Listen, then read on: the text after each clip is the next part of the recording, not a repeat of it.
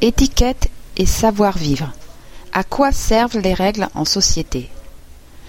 Les Français, comme tous les peuples, partagent un certain nombre de codes et de conventions qui règlent les comportements de chacun dans la vie en société.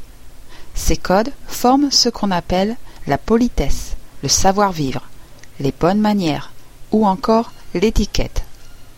Ces codes de comportement facilitent les relations entre individus. Ils contribuent à créer une harmonie sociale. Ils définissent également ce qui est attendu, permis ou interdit dans certaines situations, dictent les obligations de chacun envers la hiérarchie sociale, entre hommes et femmes, la galanterie. Souvent, ils permettent aussi de situer un individu par rapport à la norme. L'ignorance ou la connaissance de certains protocoles révèle en effet un manque dans l'éducation ou au contraire des qualités. Maintenant, je vais vous lire ce texte à vitesse normale. Les Français, comme tous les peuples, partagent un certain nombre de codes et de conventions qui règlent les comportements de chacun dans la vie en société.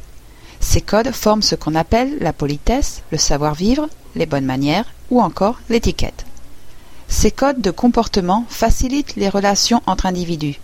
Ils contribuent à créer une harmonie sociale. Ils définissent également ce qui est attendu, permis ou interdit dans certaines situations, dictent les obligations de chacun envers la hiérarchie sociale, entre hommes et femmes, la galanterie. Souvent, ils permettent aussi de situer un individu par rapport à la norme. L'ignorance ou la connaissance de certains protocoles révèle en effet un manque dans l'éducation ou au contraire des qualités.